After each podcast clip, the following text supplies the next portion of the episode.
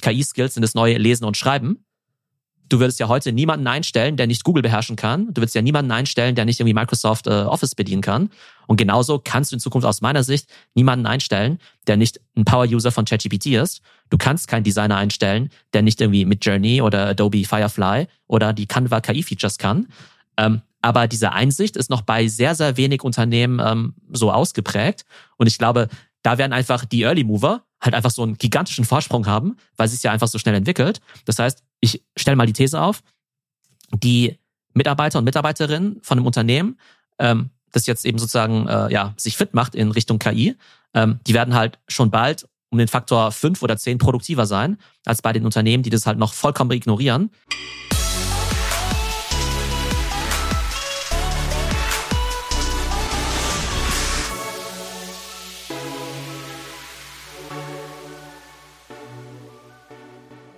Gehörst du zur Mehrheit, die ChatGPT noch nicht jeden Tag nutzt? Digitale VorreiterInnen, dein Podcast von Vodafone Business zur Digitalisierung ist hier und ich heiße seit meiner Geburt schon Christoph Bursek. Schön, dass du da bist. Mit Dr. Theo Pham hole ich mir regelmäßig einen Gast in den Podcast, der es schafft, zu allen wichtigen Digitalisierungsthemen unfassbar gut informiert zu sein und durch seine Tätigkeit als Berater genau versteht, was in der deutschen Wirtschaft so von außen und von innen passiert. Heute klären wir, was die Aufregung um OpenAI und den CEO Sam Altman bedeuten könnte und welche vielleicht sogar erschreckenden Fortschritte OpenAI aktuell eventuell gemacht haben könnte. Wir erklären, warum wir auch monatlich 1000 Euro für eine ChatGPT-Lizenz ausgeben würden und warum es uns Sorgen macht, falls jemand heute noch so arbeitet wie vor ChatGPT.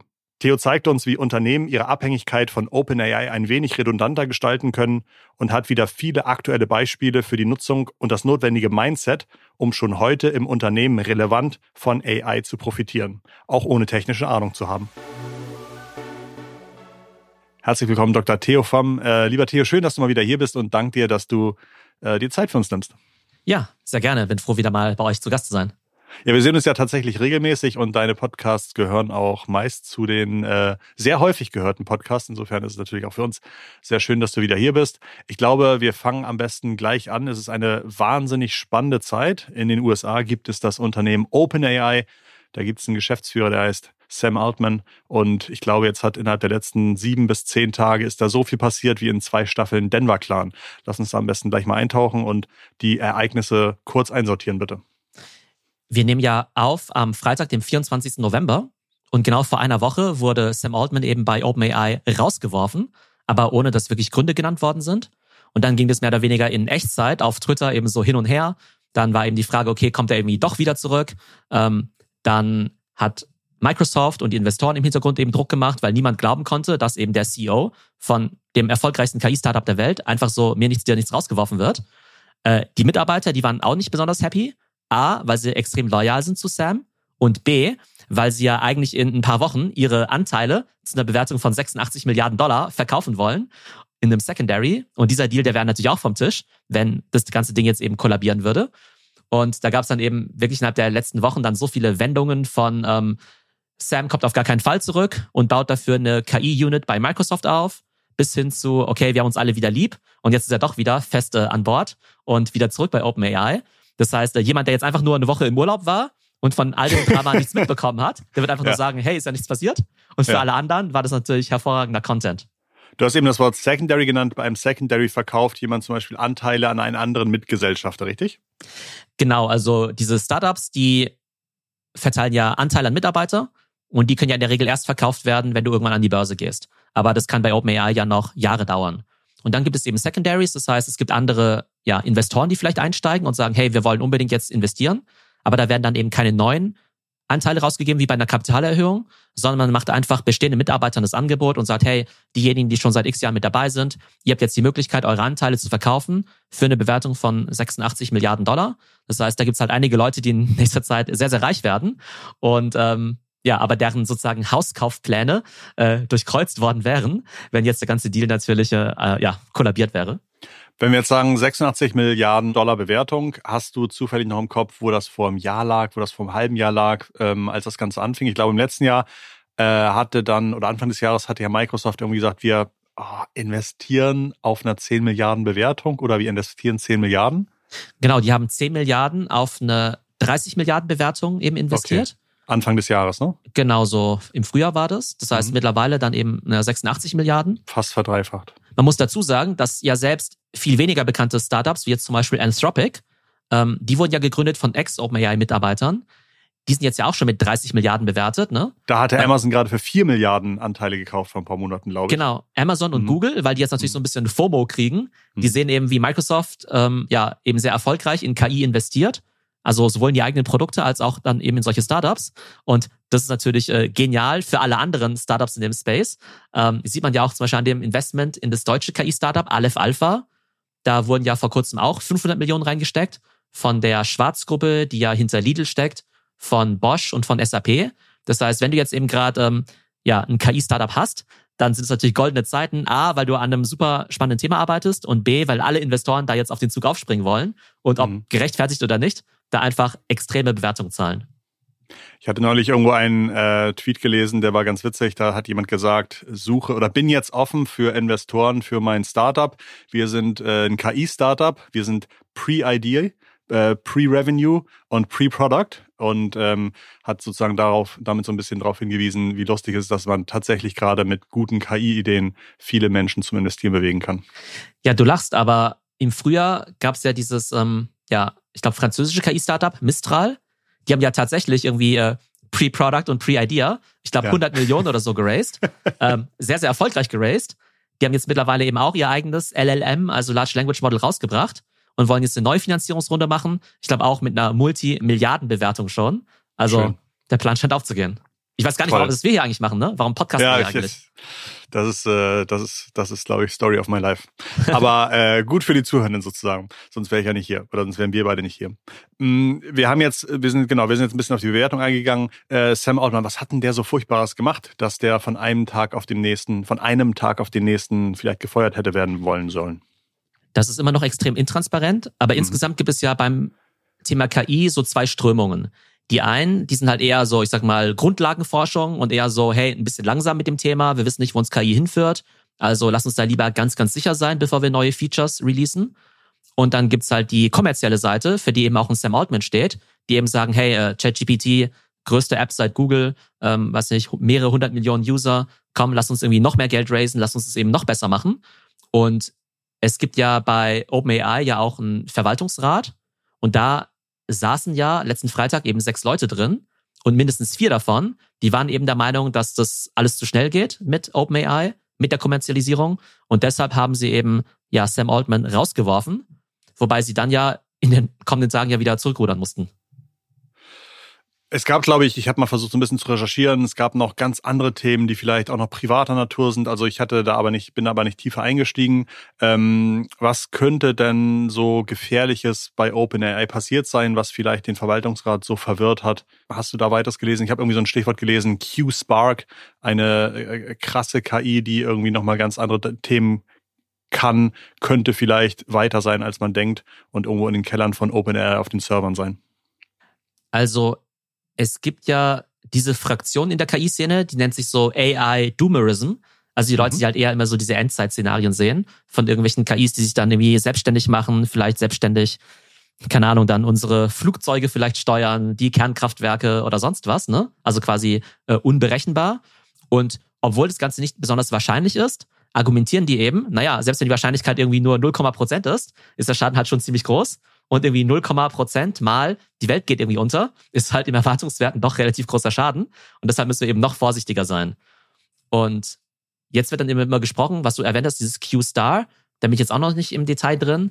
Ja. Aber ich glaube, es wird in der Forschung immer irgendwelche Durchbrüche geben, wo man wirklich sagt, boah, das ist jetzt nochmal ein ganz, ganz neues Level von KI, wie gut die KI ist, wie selbstständig die KI eben auch denken kann.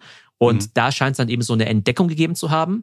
Wobei sich das für mich auch immer ein bisschen zu, ich sag mal, äh, sensationalistisch irgendwie anhört, zu sagen, boah, da gab's eine krasse Entdeckung. Mhm. Wir können euch nicht sagen, worum es geht, aber es ist bestimmt ganz gefährlich. Also mhm. keine Ahnung, was ich davon halten soll. Okay.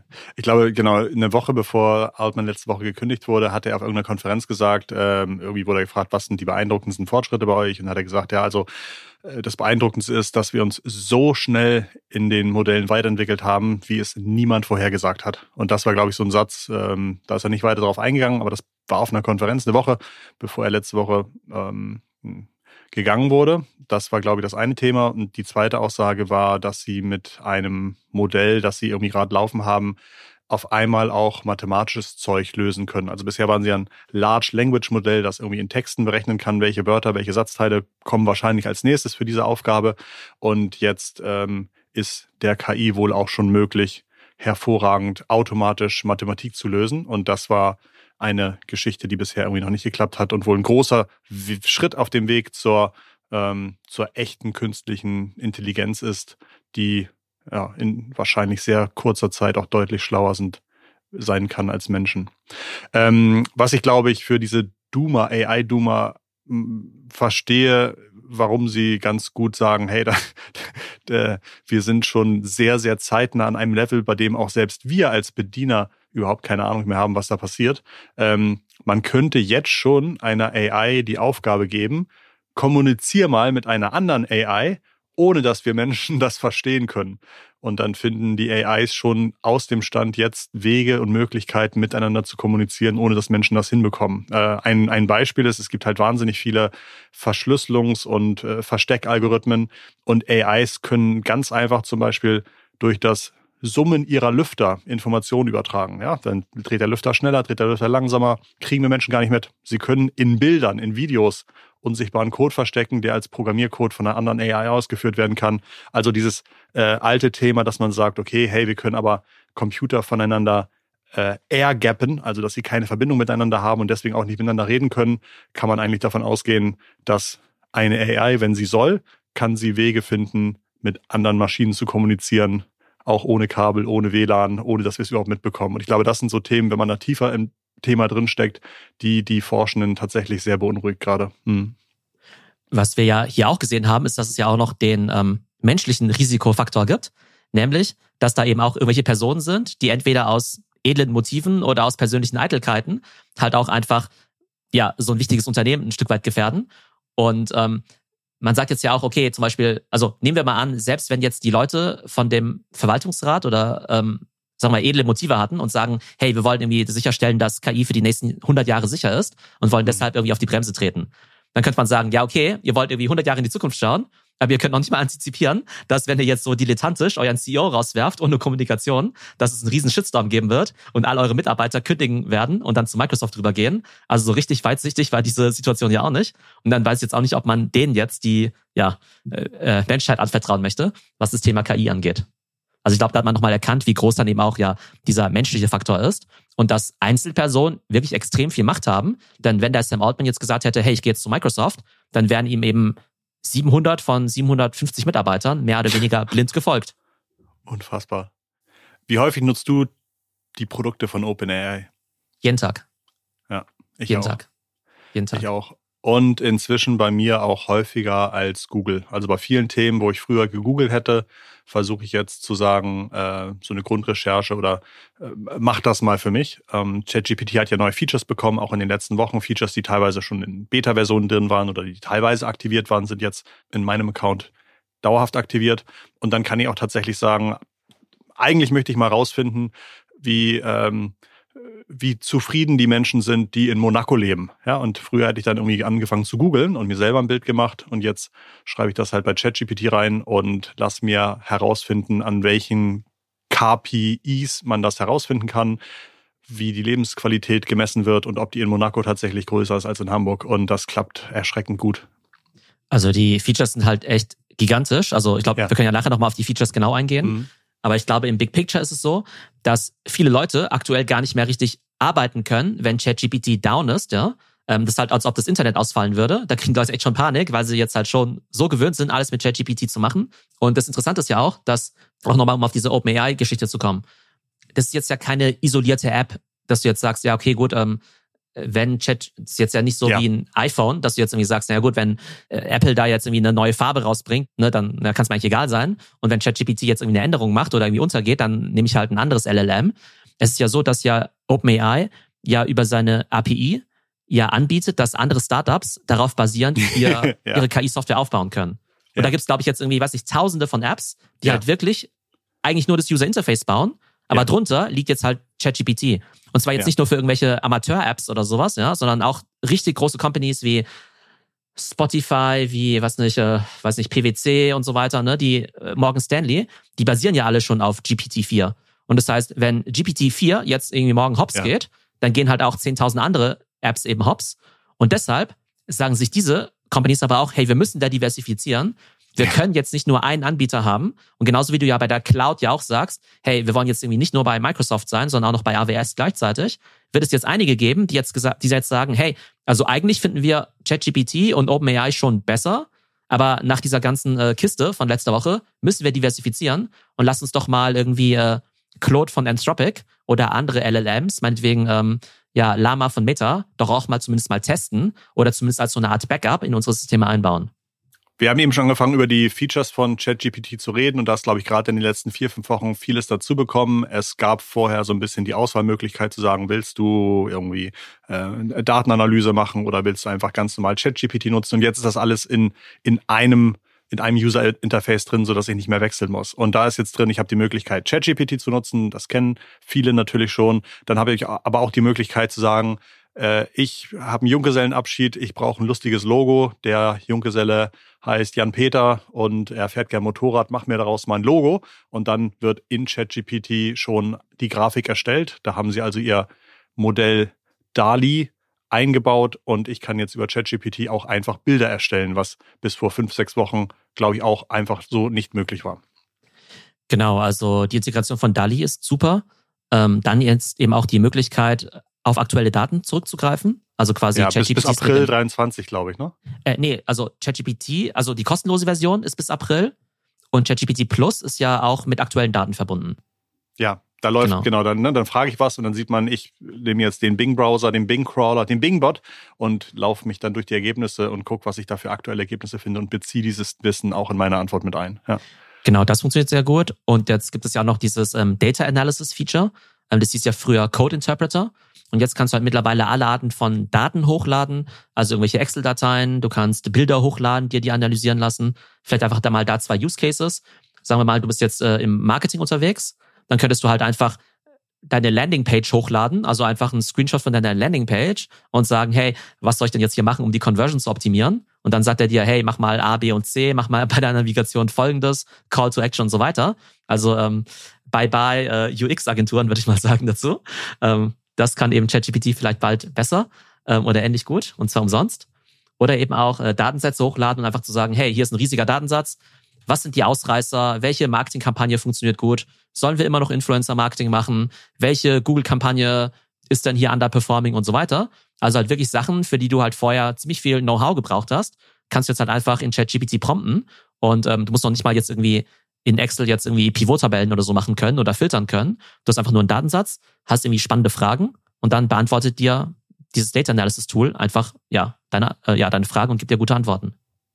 Ich habe das für manche Kunden auch äh, in, in großem Einsatz. Da haben wir teilweise 40, 50, 60 Megabyte große Excel-Tabellen und müssen dann irgendwie Dubletten raus, ähnlich klingende Einträge raus, ähm, äh, Spalten umsortieren, alles Zeug. Das kann man alles auch irgendwie in Excel machen.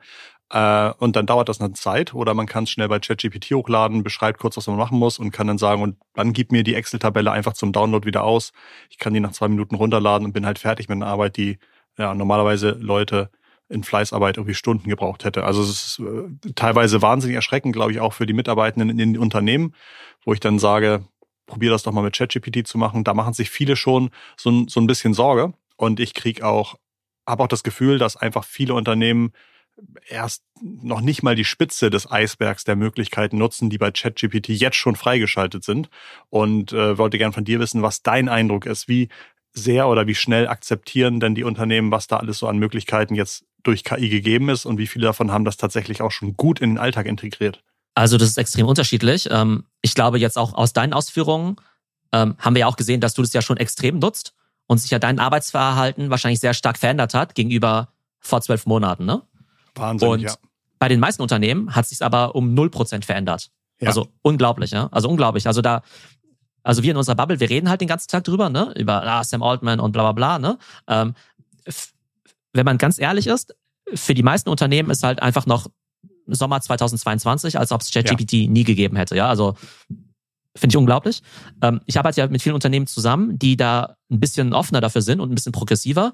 Die haben dann eben ja eigene KI-Teams, die dann eben Use Cases aufbauen wollen, die wollen erste Tools bauen, die bauen zum Teil auch schon Apps basierend auf ähm, OpenAI, auf der API. Ähm, dann mache ich ja ganz viel im Bereich Upskilling. Ne? Das heißt wirklich eben nicht nur Führungskräfte, sondern auch alle Mitarbeiter bei dem Thema eben schlau zu machen. Und da gibt es eben wirklich Unternehmen, die halt sagen, hey, wir wollen das für, weiß nicht, 1000 Mitarbeiter machen, weil das halt das Wichtigste überhaupt ist. Ja? Also mein Satz ist ja immer so, oder mein Motto ist ja immer, KI-Skills sind das neue Lesen und Schreiben. Du würdest ja heute niemanden einstellen, der nicht Google beherrschen kann. Du würdest ja niemanden einstellen, der nicht irgendwie Microsoft äh, Office bedienen kann. Und genauso kannst du in Zukunft aus meiner Sicht niemanden einstellen, der nicht ein Power-User von ChatGPT ist. Du kannst keinen Designer einstellen, der nicht irgendwie mit Journey oder Adobe Firefly oder die Canva KI-Features kann. Ähm, aber diese Einsicht ist noch bei sehr, sehr wenig Unternehmen ähm, so ausgeprägt.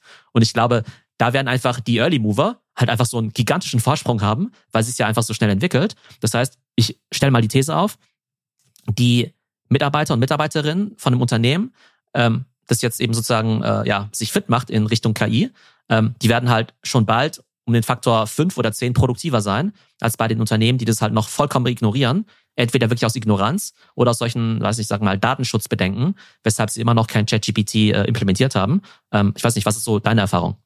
Das überschneidet sich total. Also wenn ich dann irgendwie nach Hause gehe von so einem Beratungsjob, denke ich manchmal, oha, ich kann mir gar nicht vorstellen, wie man mit dieser Einstellung in zwei, drei Jahren irgendwie noch kompetitiv genau die Arbeit machen kann. Und mir ist auch aufgefallen, dass es gar keine Altersfrage ist. Also es ist jetzt nicht so, dass ich denke, alle, die zwischen 15 und 30 sind, haben das Thema total drauf und alle, die in meinem Alter sind, über 40, kommen überhaupt nicht mehr mit klar, sondern teilweise ja, ähm, fehlt dieses Grundverständnis, wie AI funktioniert und damit auch die Möglichkeit, sich überhaupt vorzustellen, wie das in meinem Leben irgendwie irgendwie helfen kann. Also ich habe äh, einen, einen Kunden, wo ein Projektmanager ist, der hat ein Projekt zu tun und da habe ich die Person gefragt, ähm, hast du schon mal überlegt, wie ChatGPT dir da helfen kann bei diesem Projekt.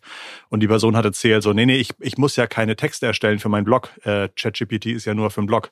Und die Person ist halt irgendwie unter 30, ansonsten irgendwie total fit. Aber da merkt man noch total, dass im Grunde wahrscheinlich viele Leute, die über AI hören und über OpenAI irgendwie mal was gehört haben und es mal ausprobiert haben, immer noch ein sehr limitiertes Bild haben, welche Möglichkeiten man hat. Und ich glaube, genau da wird es irgendwie die nächsten 24 Monate sicherlich viel Geld zu verdienen sein, solchen Leuten klarzumachen, wie breit das Ganze ist und ihnen zu erklären, wie sie damit irgendwie anfangen können, loszulegen. Hm.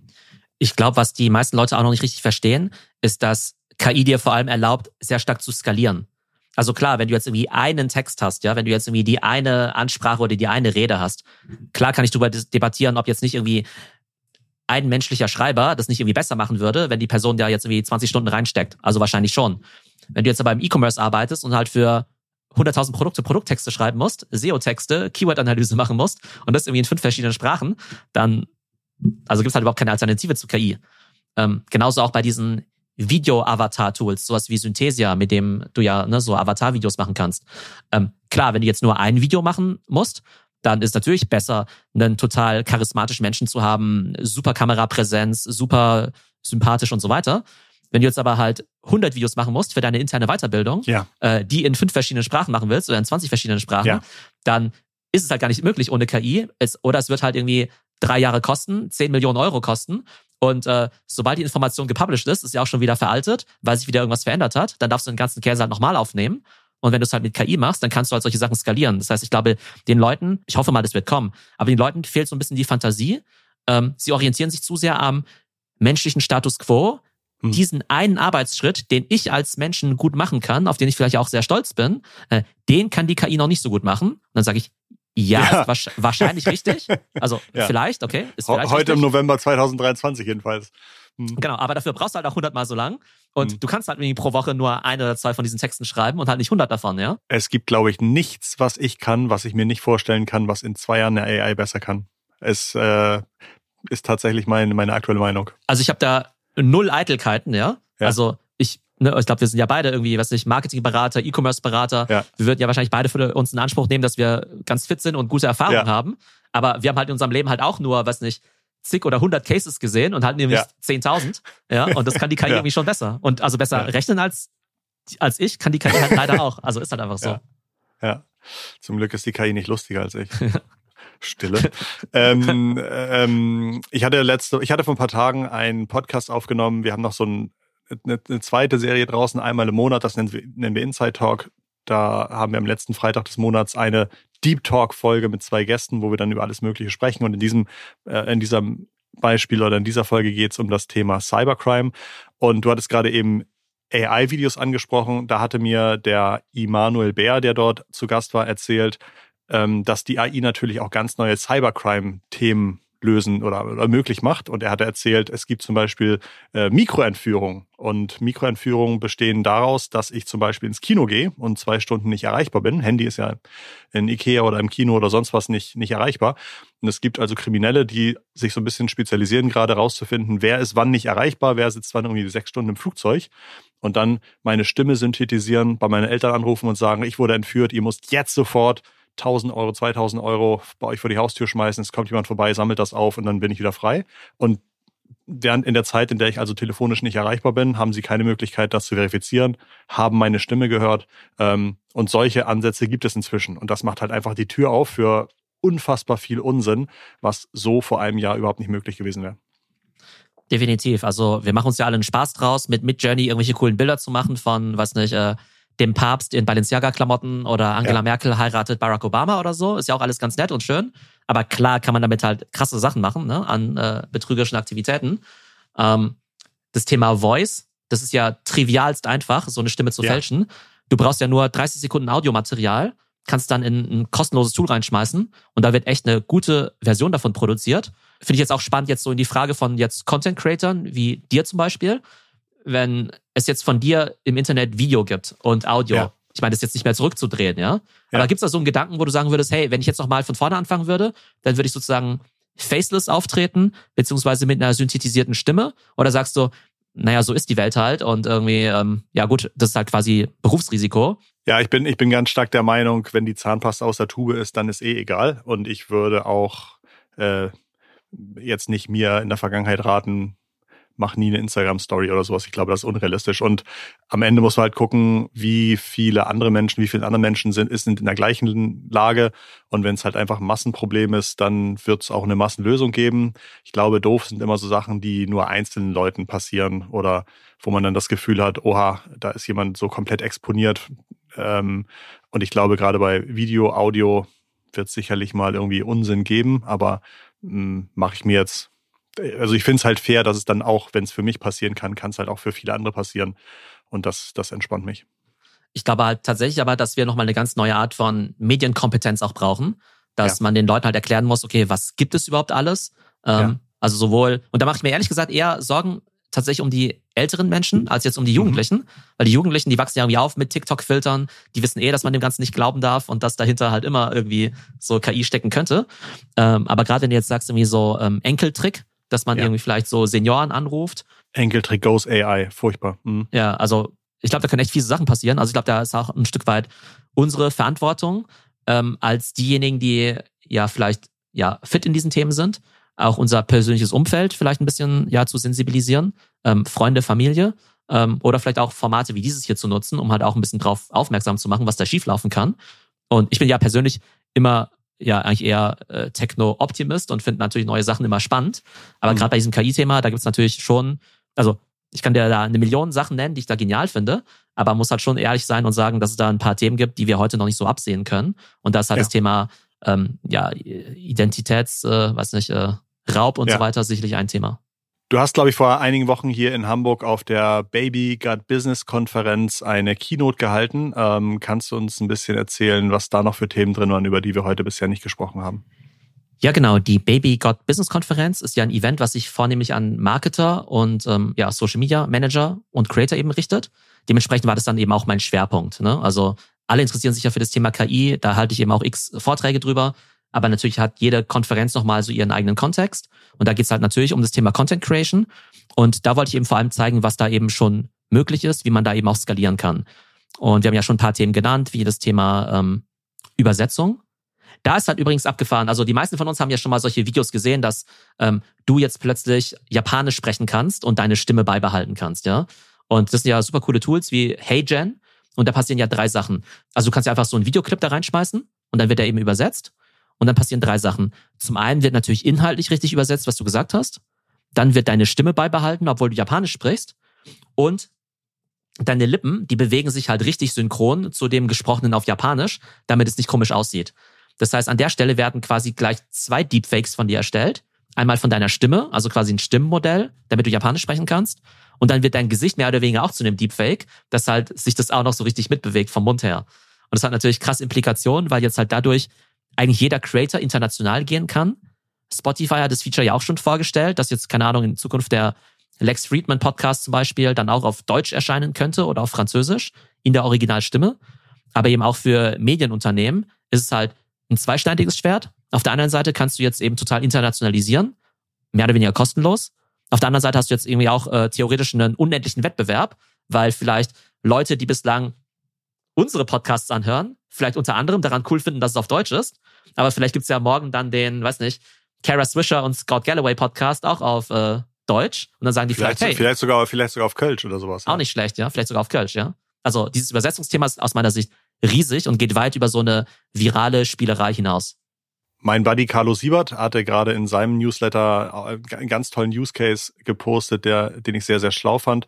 Und zwar macht er, der, der hat eine Agentur und macht unter anderem ähm, AdWords-Werbung oder Google-Werbung für Unternehmen. Und die haben Unternehmen, die im Medikamententhema unterwegs sind. Und da gelten ja gerade, was Werbung angeht, ganz strenge Regeln. Und er sagt halt, bisher hat das Entwickeln von zum Beispiel Videospots oder Skripten wahnsinnig viel Aufwand gekostet. Und jetzt können sie teilweise sich Ideen in ChatGPT generieren lassen. Hey, wir wollen irgendwie, keine Ahnung, eine äh, Fußcreme bewerben und ähm, das sind die Eigenschaften dieser Fußcreme. Mach mir daraus mal irgendwie ein Werbeskript oder sowas für ein Video. Dann macht ChatGPT ein schönes Werbevideo und dann sagen sie, und jetzt prüft das mal, ob das irgendwo gegen das deutsche Medikamentengesetz verstößt und passt das dementsprechend an, sodass wir da irgendwie fein sind. Und dann optimiert ChatGPT sozusagen das selbstgeschriebene Skript und am Ende kommt etwas raus, was dann zu einem großen Prozentsatz dann auch so nutzbar schon ist, wo sie auch vorher gesagt haben, dafür haben wir sonst immer Stunden gebraucht, um zu gucken, verstößt das irgendwo gegen, ist alles fein, sind wir allen äh, Anforderungen hinterher und so weiter. Also man, man findet tatsächlich in, in wahnsinnig vielen Nischen ganz, ganz tolle Use Cases, Dinge zu automatisieren. Und das ist ja auch das, was du vorhin, glaube ich, gesagt hast, dass man sich so ein bisschen überschätzt, wie produktiv man eigentlich ist, weil man vielleicht für manche Aufgaben der absolute Experte ist oder, ähm, oder auch sagt, dafür brauche ich sonst zehn Stunden, das kann man nicht über so ein Prompt lösen, aber wo man auf einmal sieht, wenn man das in kleine Einzelaufgaben zerlegt und die Einzelaufgaben dann vielleicht von einer KI lösen kann, dann gibt es in jedem Job von jedem, der hier zuhört, tolle Möglichkeiten, irgendwie schnell ähm, über KI zu skalieren. Und aus meiner Sicht ist auch deshalb KI für alle Companies ein totaler No-Brainer, das zu implementieren. Denn selbst wenn du jetzt mithilfe von KI jetzt keine neuen Produkte bauen wirst, einfach für die interne Effizienz ist es halt unglaublich, ja. Und da geht es jetzt gar nicht mal darum, jetzt zu sagen, boah, wir wollen jetzt die Mitarbeiter ersetzen oder so. Die meisten Unternehmen würden ja von sich sagen, sie haben einfach viel zu viel zu tun oder sie finden kein geeignetes Personal oder Fachkräftemangel und so weiter. Und das kannst du mit KI einfach total beheben, ja. Und deshalb glaube ich halt, dass äh, selbst wenn jetzt ein Unternehmen sagt, hey, wir werden niemals ein KI-Produkt bauen, was irgendwie Customer-Facing ist, ja, da würde ich sagen, ja, äh, ist fein, braucht ihr vielleicht auch nicht. Aber intern ist es halt einfach der Turbo-Booster. Deshalb müsst ihr euch halt alle mit diesem Thema beschäftigen. Wie baust du, wenn du sagst, dass du Unternehmen vielleicht auch hilfst, dass ihre Mitarbeitenden das Thema KI verstehen, annehmen, anfangen, sich damit zu beschäftigen? Wie baust du deine Sessions auf? Was sind so wichtige Meilensteine, wo du gemerkt hast, wenn ich die in meinem Workshop drin habe, dann hat das meistens einen guten Hebel auf die, auf die Leute, denen ich da das Zeug beibringe? Also das Format, was bei mir sehr gut funktioniert, ist diese AI Masterclass. Das ist ein zweimal zweistündiges Live-Format. Und live, das ist halt wichtig, weil die Leute dann eben auch live in den Tools eben arbeiten, prompten. Das heißt, die lernen da die fünf bis zehn wichtigsten Tools kennen. Und live ist auch deshalb wichtig, weil die Leute dann quasi gezwungen sind, sich damit auseinanderzusetzen. Ja. Ähm, weil sie dann einen festen Termin im Kalender haben, an dem sie teilnehmen sollen. Es macht denen auch immer Spaß, also sie müssen nicht, aber es macht denen schon sehr viel Spaß. Ähm, und sie können natürlich sehr viele Fragen stellen. Denn gerade bei dem Thema habe ich den Eindruck, dass du halt schon eine gewisse Betreuung brauchst. Also klar, theoretisch kannst du alles kostenlos im Internet lernen, ja. Also Leute, die halt irgendwie super es gewohnt sind, sich Sachen selbst beizubringen, Die können sich hunderte Chat-GPT Prompt-Libraries runterladen, die können sich tausend YouTube-Videos runterladen. Auf TikTok gibt's irgendwie super Content, irgendwie keine Frage. Aber ich habe eben festgestellt, dass gerade im Corporate-Kontext es für die Leute total wichtig ist, so ein bisschen an die Hand genommen zu werden und ja. dass man die Use Cases auch noch auf ihre Industrie anpasst. Das heißt, wenn jetzt ein Unternehmen da kommt und ähm, aus der Medienindustrie kommt, dann baue ich natürlich auch alle Cases, alle Beispiele eben auf für die Medienindustrie. Wenn die jetzt eben aus der Kosmetikindustrie kommen oder aus der Versicherungsbranche oder Finance und so, dann baue ich eben auch da die Cases unterschiedlich auf. Weil ich den herausgefunden habe, dass es den Leuten sehr schwerfällt, diese Transferleistungen zu machen. Weil obwohl du denken könntest, naja, jetzt habe ich das Beispiel mal gesehen für Kosmetik und obwohl ich jetzt in der Finanzbranche arbeite, ist ja einfach nur das gleiche in grün, habe ich eben festgestellt, dass das für die Leute sehr hilfreich ist, wenn die halt dann wirklich ähm, A, ihre eigene Branche sehen als Case, beziehungsweise versuchen eben auch eins zu eins gewisse Workflows halt in KI zu mappen. Ich gebe dir mal ein Beispiel. Ähm, KI für Human Resources. Was passiert in HR? In HR machst du ja unter anderem, ähm, erstellst du ja irgendwie äh, Konzepte, du machst äh, Recruiting, du machst Stellenanzeigen, du machst äh, Konzepte für ja, Schulungen, Weiterentwicklung, Zeugnisse schreiben und so weiter. Ja? Also sehr viele spezielle Prozesse, die eben sehr viel Zeit kosten. Und dann gibt es ja die wunderbare Möglichkeit, dann eben HR-spezifische Prompts zu machen und zu sagen, okay, ich schreibe jetzt irgendwie, ich mache jetzt irgendwie Prompts für eine Stellenanzeige, ähm, mache das jetzt aber für 100 Stellen gleichzeitig, ja, mit einem Art Super Prompt. Das ist ein bisschen technisch, aber da gibt es ja die Möglichkeit, die API anzuzapfen von OpenAI und dann kannst du ja zum Beispiel ChatGPT verknüpfen mit Google Sheets. Und dadurch kannst du quasi Google Sheets als ein Interface benutzen, um halt irgendwie gewisse Prompts zu machen. Und dann kannst du dir vorstellen, du hast irgendwie eine Spalte, wo irgendwie, weiß nicht, irgendwie 100 äh, Jobs drin stehen. Ähm, Junior Controller, Social Media Manager und, ähm, weiß nicht, Java-Entwickler. Und dann hast du eben daneben irgendwie x andere Spalten, wo eben steht, schreib eine Jobbeschreibung für diese Stelle. Ähm, was sind, was verdient so ein Mensch? Ähm, schreib mal eine Stellenanzeige dazu. Was sind irgendwie fünf Fragen, die ich im Interview stellen könnte? Ähm, und macht es auch noch in zehn verschiedenen Sprachen. Das heißt, du hast im Prinzip eine Spalte mit diesen 100 Jobs und daneben noch 50 andere Spalten, wozu du halt Content generieren möchtest für diesen Job des äh, Java-Entwicklers zum Beispiel. Ne?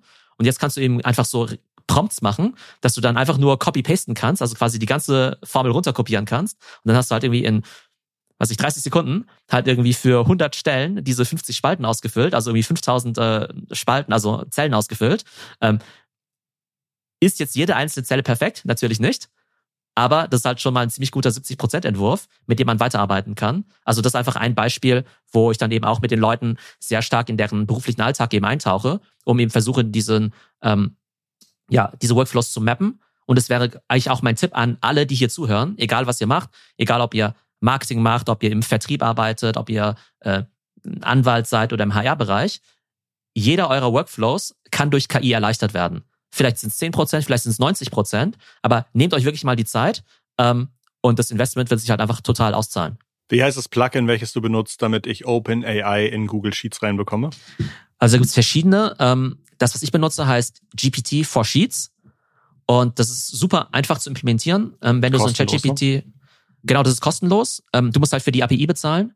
Das heißt, wenn du ChatGPT Plus schon hast, dann ist es eben in diesen 20 Dollar nicht drin, sondern du holst dir dann diesen API-Key haust den dann quasi in diese Extension dann rein und dann weiß das Tool, ah, okay, jeder Text, der jetzt produziert wird, der geht jetzt quasi auf die Rechnung von Theos äh, ChatGPT-Account und dann kriegst du halt am Ende des Monats eine Rechnung und dann steht da, okay, ähm, du hast so und so viele Wörter produziert und deshalb stellen wir jetzt eine Rechnung von 20 Dollar. Das ist übrigens ein ganz cooles Tool, um quasi, also ich bin jetzt ja auch kein Techie oder sowas, ne? Aber du hast dann irgendwie schon so ein bisschen den Eindruck, hey, ich baue mir quasi mein eigenes Tool zusammen, ohne jetzt irgendwie programmieren äh, können zu müssen. Und du kriegst halt ein Gefühl dafür, wie viel, ja, sozusagen Zeichen und Token du halt verbrauchst, um halt gewisse ähm, Apps dann eben auch zu bauen. Und wenn du jetzt halt auch noch ein schickes User Interface bauen würdest, dann hättest du de facto eine App, die zwar sozusagen nicht wirklich programmiert ist, aber in vielen Fällen vielleicht sogar besser wäre als eine Agentur, äh, die er vor sechs Monaten hätte hinstellen ja. können für eine Million ja. Euro. Also es ja. wird wirklich so. Ist ja. wirklich so. Ja, total. Also gerade das Thema Prototyping, ähm, Proof of Concepting mit fast keinen Codekenntnissen kommt man da unfassbar erschreckend weit mit, mit ChatGPT. Ähm, so ein Pluszugang kostet ja ungefähr 20 Euro im Monat. Ja. Hm, was wärst du bereit auszugeben, wenn jetzt OpenAI sagt, ähm, wir können jetzt noch ein bisschen mehr, aber wir müssen jetzt leider 250 Dollar im Monat dafür verlangen? Würdest du das bezahlen? Also ja, klar. Also klar. Also ja. nicht lange überlegen. Du wahrscheinlich hast auch. du äh, äh, absolut. Ähm, hast du ein oberes Limit, wo du sagst, so weit könnte ich jetzt gehen, aber darüber wird's wird schwierig. Darüber würde ich mir dann andere AIs oder andere LLMs suchen. Das ist natürlich äh, immer leichter gesagt als äh, getan, wenn man dann tatsächlich mhm. den, äh, die Brieftasche aufmachen muss.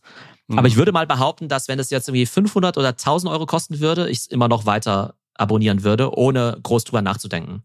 Ich leider absolut, absolut genauso. Ja. ja. Also ich glaube, alles, was dreistellig ist, würde, würde ich noch machen und ja. äh, wäre natürlich nervig, aber ich könnte mir fast nicht vorstellen, dass es schlauer wäre, darauf zu verzichten.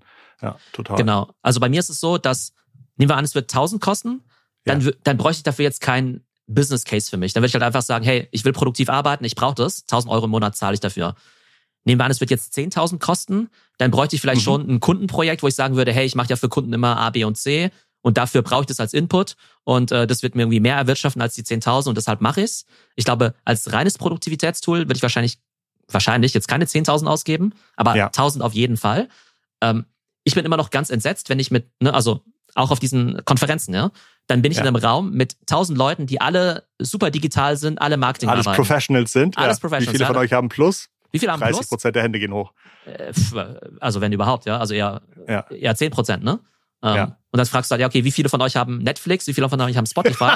100, 100 Prozent, ja. ja. Und dann denke ich mir, hey Leute, ähm, tut euch selbst den Gefallen und steckt diese 20 Euro in euer Leben, ja. in eure Karriere, ja. Also es sind halt echt nur 20 Euro. Und bei den Unternehmen, da bin ich halt zum Teil auch entsetzt, dass die halt zum Teil, also fast niemand ChatGPT Plus oder Enterprise irgendwie flächendeckend hat. Ich weiß gar nicht, ob es das damit zu tun hat, dass es irgendwie schwer zu bekommen ist oder die es irgendwie noch keinen Bock drauf haben. Und viele Unternehmen, die verbieten es halt tatsächlich noch, ja. Und ich muss, ich bin kein Datenschützer, ja. Keine Ahnung, was alles dahinter steckt, ja. Kann sein, dass es super gute Gründe dafür gibt. Aber das ist halt wie wenn du vor 20 Jahren gesagt hättest, also unsere Mitarbeiter, die gehen nicht ins Internet. Unsere ja. Mitarbeiter benutzen kein Google, die gehen gefälligst in die Bibliothek und wenn sie was recherchieren wollen, dann äh, gibt's hier den Ausweis für die äh, Bayerische Staatsbibliothek. Da gibt's auch gute Informationen. Also auf dem Level ist es aus meiner Sicht, wenn du jetzt ja. irgendwie deinen Mitarbeitern kein ChatGPT oder überhaupt KI-Tools ermöglicht, und dann sage ich, ja, okay, gut, dann äh, sorry, wenn ihr halt nur noch äh, 5% so produktiv seid wie eure Konkurrenz, die halt diese Tools nutzen. Absolut, absolut richtig. Ich glaube, ich glaube, man könnte fast irgendwie so weit gehen, zu sagen, Rule of Thumb, wenn dein Unternehmen im Monat einen mindestens fünfstelligen Umsatz mit digitalen Themen macht, ähm, muss eigentlich jeder Mitarbeiter einen ChatGPT-Account haben. Also ich, ich glaube, also so niedrig sollte die äh, die Latte liegen, dass man, dass man jetzt nicht sagt, wir brauchen mindestens im Jahr fünf Millionen Euro Umsatz oder sowas. Nee, nee, das ist, das fängt schon deutlich geringer an, dass man wirklich sagt, äh, da muss man, da muss man dabei sein. Und gerade das, was du sagtest, dieses AI überhaupt erstmal verstehen. Also ein halbes Jahr überhaupt erstmal sehen, was, was geht denn da alles, wie geht denn das, dumme Prompts ausprobieren und so weiter. Das ist ja so wichtig, um langsam auf die Idee zu kommen, wie kann ich das für mein Unternehmen, für mein Business, für meine nächste Aufgabe nochmal konkret nutzen und nicht sagen, ich habe das jetzt eine Woche probiert, war nichts für mich dabei, ich lasse das jetzt sein. Erlebe ich nämlich auch, dass Leute sagten, habe ich mal ausprobiert Anfang des Jahres, äh, war nicht so, hat, hat mir nichts geholfen, gucke ich mir in zwei Jahren wieder an. Unfassbar. Also Toll eine, eine Message, die ich eigentlich immer gern vermitteln möchte, ja. ist, dass wir halt wirklich ja am Rande von so einem neuen Zeitalter stehen, ne? Und klar, man muss immer ein bisschen aufpassen, es gibt immer irgendwelche Technologie-Hypes, die dann irgendwie doch nicht so toll sind, ne? Also kann immer passieren. Aber ich glaube, gerade diejenigen von uns, die schon länger in der Tech-Szene unterwegs sind, die haben ja ein paar von diesen Revolutionen mitbekommen, ja? ja. Also auf einmal gab es halt das Internet und dann gab es halt irgendwie E-Commerce und Google und so weiter. Ja. Äh, dann gab's Mobile. Mobil. Mit mh. Facebook, mit äh, Instagram, mit TikTok. Ne? Also, dass jetzt die ganze Welt jetzt von 16-jährigen TikTokern dominiert wird, hätte sich ja vor fünf Jahren keiner vorstellen können. Ja. ja. Und jetzt gibt's eben KI, was sich halt nochmal viel schneller entwickelt. Und ich glaube, da kann man jetzt auf zwei Arten und Weisen drauf gucken. Ich glaube, du kannst ja die Leute immer sozusagen motivieren mit, äh, ja, entweder mit Angst oder mit positiven Outcomes, ja. Also jeder funktioniert ja so ein bisschen anders. Ähm, fangen wir mal mit der Angst an. Also Unternehmen, die Mobile und das Internet verpasst haben oder der Meinung waren, dass sie da relativ langsam sind und bis heute noch kein TikTok haben, die sollten halt wirklich Angst haben, dass die jetzt den Zug komplett verpassen, ja. Also selbst wenn Unternehmen wie Google oder Apple oder Amazon offenbar dieses Innovators Dilemma haben und noch keine Antwort auf KI haben und ja weit hinter Microsoft und so sind, dann kann das dem, sag ich mal, gewöhnlichen deutschen DAX-Konzern oder Mittelständler natürlich Faktor 100 eben passieren. Also ich glaube, da darf man das halt auf gar keinen Fall verpennen. Ähm, auf der positiven Seite ist es so, dass viele von uns ja vielleicht sagen, boah Mensch, ähm, wenn ich vor 20 Jahren schon im Online-Business unterwegs gewesen wäre, dann hätte ich doch Zalando gegründet. Dann hätte ich doch die ersten iPhone-Apps gegründet. Äh, dann wäre ich doch der erste TikToker gewesen, ja. Und ich glaube, all, alle von uns, die halt diese Muster schon mal gesehen haben, von irgendwie spannenden Zeitfenstern, in der Zeit kann man Companies gründen, kann man vielleicht eine Agentur gründen, eine Beratung oder ähnliches. Also die Zeit ist jetzt halt gekommen, ja. Und ich glaube, es ist halt einfach äh, wahnsinnig spannend, was man jetzt eben alles machen kann. Und ich glaube, ähm, genauso wie wir vorhin gesagt haben, ähm, niemand darf im November 2023 noch genauso arbeiten wie im November 2022. Und dementsprechend glaube ich, es wäre schade, wenn dein Job im Januar 2024, im Januar 2025 noch genauso aussehen würde wie heute, ja. Also es ist einfach eine riesige Chance. Und wie gesagt, also manche Leute, die werden vielleicht drauf anspringen und sagen, hey, ähm, ja, ich habe irgendwie Angst davor, ich darf jetzt nichts verpassen. Andere sagen, das ist jetzt eine riesige Opportunity. Leider wird es irgendwie auch einen großen Prozentsatz geben. Da geht es zum einen Ohr rein und zum anderen wieder raus. Und die sind weder motiviert, noch haben sie irgendwie Angst. Aber ich glaube, da passiert echt was gigantisch Großes. Ein schönes Schlusswort. Ich finde es so schön, dass du wieder bei mir warst. Es ist wirklich immer erhellend, erleuchtend und für mich persönlich fortbildend, dass du hier bist. Und das, glaube ich, kann ich dir auch im Namen der Zuhörerinnen und Zuhörer sagen. Insofern toll und ganz lieben Dank, lieber Theo. Ja, danke für die Einladung. Ich hatte es ja schon erwähnt. Zum einen äh, macht Theo regelmäßig auch ganz tolle Podcasts. Er hat, glaube ich, allein diese Woche zwei sehr große Deep Dives zu dem Thema OpenAI und Sam Altman gemacht. Er macht regelmäßige Veröffentlichungen. Er hat, äh, ist auf vielen Plattformen unterwegs. Checkt mal in die Episodenbeschreibung. Da haben wir die relevanten Links gerade auch zu den aktuellen Themen von Theo zusammengestellt. Und ich hatte erwähnt, dass wir gerade auch ein, eine extra Folge zum Thema Cybercrime rausgebracht haben. Die könnt ihr natürlich auch online finden. Die Verlinkung findet ihr unten in den Episodentext. Und dann äh, freue ich mich wie immer, wenn wir uns nächste Woche wieder hören, montags mit unserer neuen Folge Digitale VorreiterInnen und einmal am letzten Freitag im Monat mit unserem Format Inside Talk, wo wir dann ein Thema richtig tief und mit ein paar mehr Gästen beleuchten. Danke euch herzlich fürs Zuhören. Ich würde sagen, ganz liebe digitale Grüße wie immer vom Theo und vom Christoph. Tschüss.